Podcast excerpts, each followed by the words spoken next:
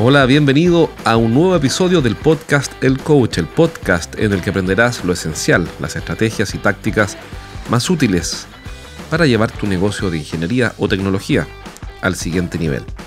Hoy día voy a hablar de un tema súper, súper importante, que es tan simple, tan simple, pero tan importante que vas a decir, pucha, esto era obvio. Es típico, ¿no? Uno, uno o a, a mí también me pasa, me explican algo importante, algo fundamental, y después digo, era obvio.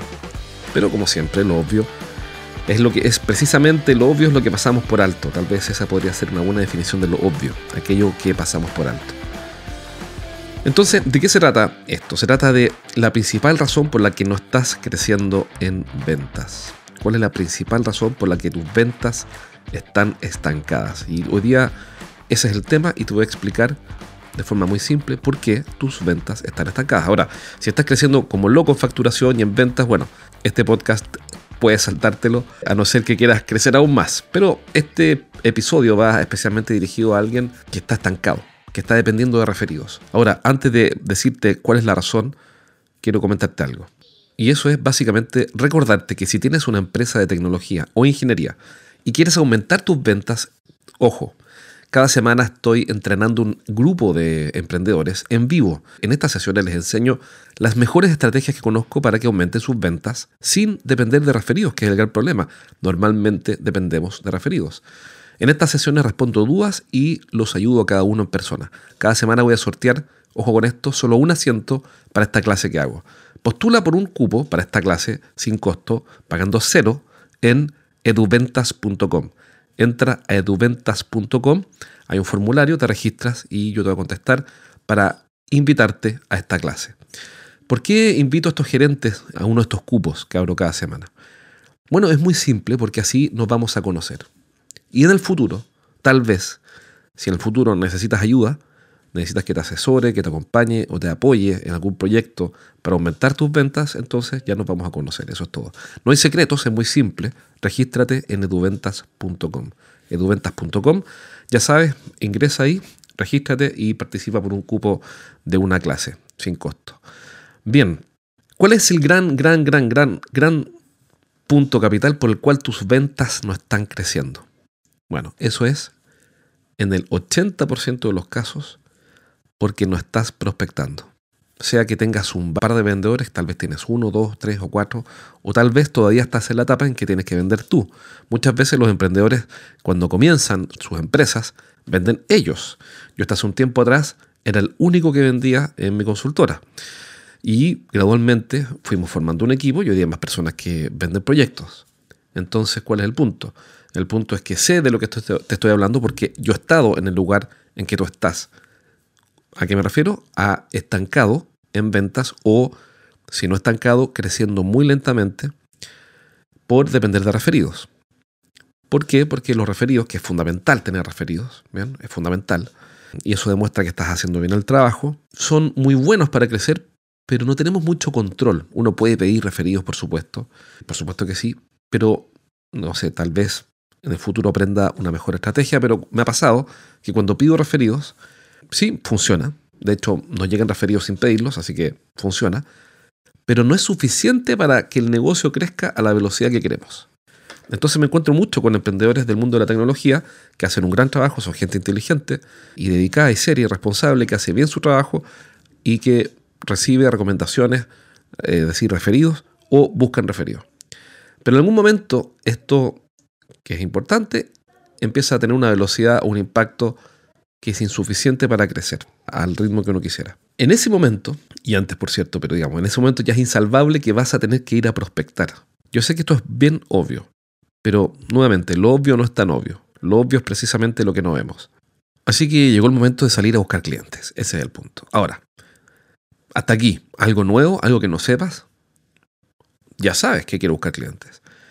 Y normalmente las empresas, los gerentes de las empresas con las que trabajo, en estos programas que estoy haciendo semanalmente, me dicen, mira, es que no sé bien cómo hacerlo. Yo lo entiendo, porque no tienen por qué saber. Lo que pasa es que el tema de fondo no es que no sepan. El tema de fondo es que lo postergan. Y eso no es obvio. O sea, el, el gran, gran tema por el cual no estás creciendo en ventas más allá de los referidos es porque no estás haciendo cosas, no porque no sepas cosas. Es decir, he visto muchas veces que alguien que no sabe cómo, bueno, le enseño cómo y no lo hace. Le explico, le doy feedback, le escribo incluso los emails, le escribo los guiones de la llamada telefónica, le redacto la campaña de marketing para captar nuevos clientes y no lo ejecutan. No me creerías, pero, o sea, bueno, espero que me creas, pero una empresa X, no, no voy a decir el nombre, me pagó un monto X por desarrollarle una campaña de marketing que no hizo. Eso me ha pasado dos veces. Recuerdo dos veces. Una fábrica y en otro caso una empresa de servicios para empresas. Ambos me pagaron por una campaña completa, la desarrollé y cuando llegó el momento de ejecutarla, que es parte de mi trabajo, acompañarlos en la ejecución para ir ajustando la campaña y así ir captando nuevos clientes con los ajustes necesarios, en estos dos casos no hicieron nada. En el primer caso hicieron cero y en el caso, en el segundo caso no es que no hicieron nada, sino que fue peor todavía, porque en esta fábrica lo que hicieron fue ejecutar la campaña con un cliente, era captar una compañía de seguros. Funcionó y dejaron de hacerlo. Es de locos. Es decir, Llegó este cliente y me dijo, oye, mira, ayúdame a captar nuevos clientes de la compañía de seguros. Por supuesto, ¿qué necesitas? Una forma para captarlos. Hagamos una campaña. La redactamos completa, trabajamos como dos semanas. La echamos a andar. Hicimos la primera prueba con una compañía de seguros. El, gerente de administración de la compañía de seguros, una compañía norteamericana, respondió, pidió una reunión porque sí le interesaba el servicio de mi cliente. Mi cliente fue a la reunión, le funcionó, comenzó un proceso de ventas y detuvo la campaña yo sé que parece algo de otro mundo, pero es que los seres humanos somos así. Nos inventamos excusas para no prospectar. Entonces, la gran razón por la que no estás vendiendo más no es porque no sepas, que puede ser que no sepas, que está perfecto, es natural. No todo el mundo tiene que saber todo, sino porque no haces cosas, no tomas acción. Y la principal razón por la cual los gerentes que tienen este problema no toman acción es porque tienen la siguiente objeción, es no tengo tiempo.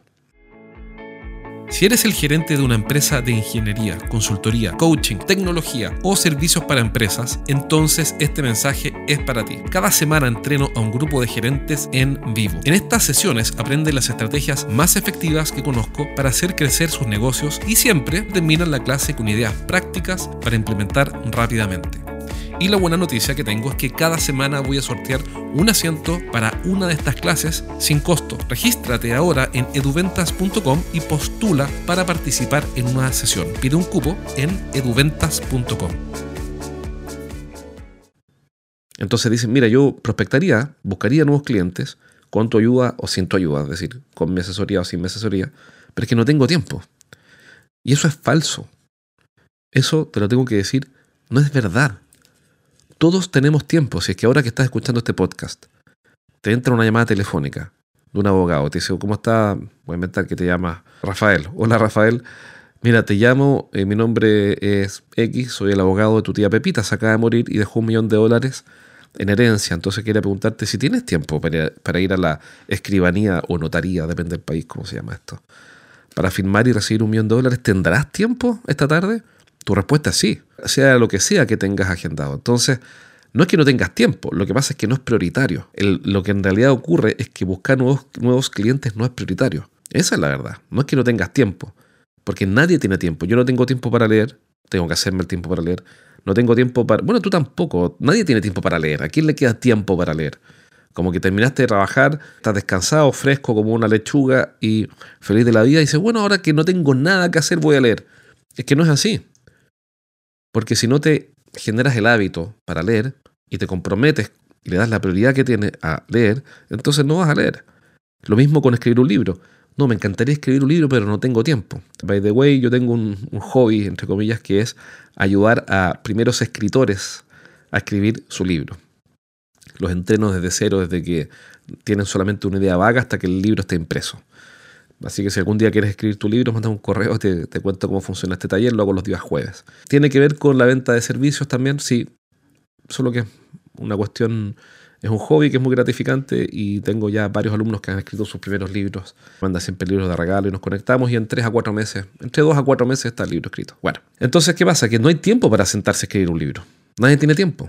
Nadie tiene tiempo para nada, nadie tiene tiempo para hacer deporte, nadie tiene tiempo para conversar con la señora, nadie tiene tiempo para conversar con los hijos, nadie tiene tiempo para conversar con sus amigos, nadie tiene tiempo para dormir, nadie tiene tiempo para hidratarse, nadie tiene tiempo para nada importante. El tiempo se hace, se consigue, se pelea por el tiempo, se defiende el tiempo. Pero eso no va a ocurrir si es que no le asignas la prioridad que tiene. Es decir, probablemente no tienes tiempo para ir al cumpleaños de tu hijo, pero tienes que ir y vas a ir. ¿Por qué? Porque le asignaste una prioridad.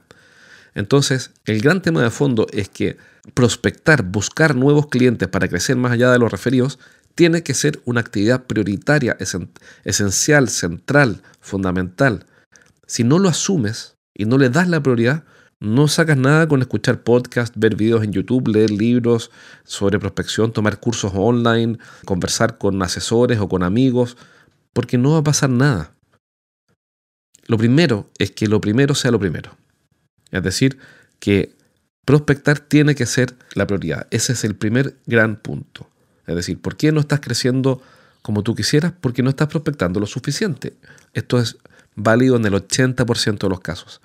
Hay casos en los cuales hay otros temas, que son eh, la oferta es insuficiente, la, oferta no, no, está actualizada, la oferta no va a estar bien dirigida, hay un montón de cosas, pero, pero digamos, pero en el 80% de los casos es porque no estás prospectando lo suficiente, porque no es la prioridad. Ese es el primer punto. El segundo punto, y que tiene que ver con lo anterior naturalmente, es porque la prospección no tiene espacio en tu agenda. Las, buenas ideas mueren en la lista de tareas. Las buenas ideas viven en el calendario. Porque si yo quiero prospectar y tengo 47 cosas que hacer hoy día, bueno, prospectar va a ser la número 46. No lo vas a hacer. ¿Qué es lo que haces cuando quieres eh, reservarte un espacio para el cumpleaños de tu hijo?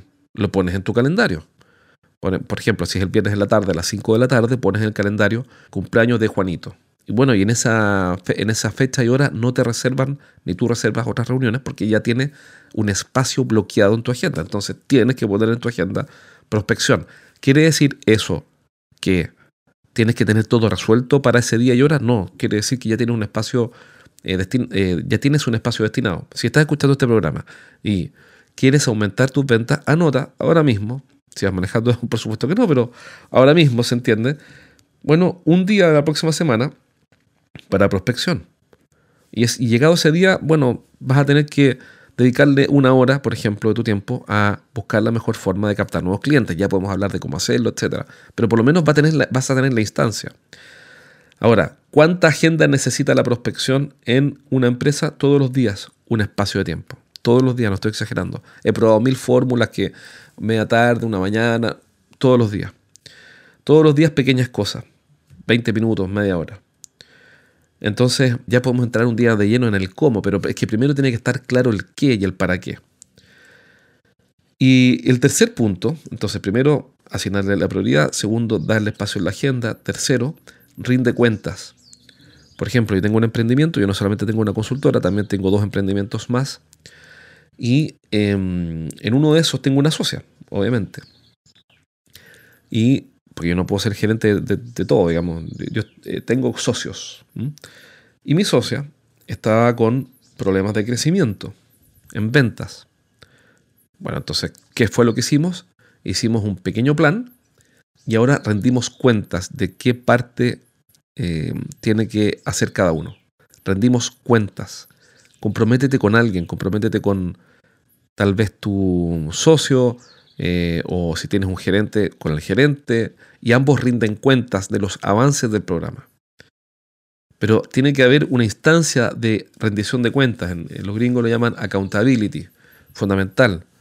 Porque si no tienes a quien rendirle cuentas, finalmente lo que ocurre, por alguna razón, es que te vas a comprometer menos con el resultado a que si tienes con quién contrastar esto o rendir cuentas.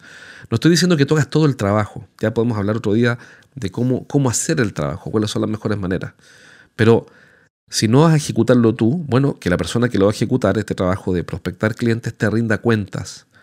Pero tienes que darle prioridad uno, es absolutamente fundamental. Un bonus, esto es un, bonus track, creo que alguna vez se decía así, es que tengas un KPI, un indicador. Por ejemplo, cuántos clientes nuevos contactó tu equipo o tú si vendes solo esta semana. Pero eso no puede estar al azar, tienes que definirlo como un mínimo primero y después lo vas a ir subiendo. Súper importante. Y cada semana pregunta cuántos clientes nuevos contactamos o cuántas agendas, cuántos agendamientos nuevos tuvimos esta semana.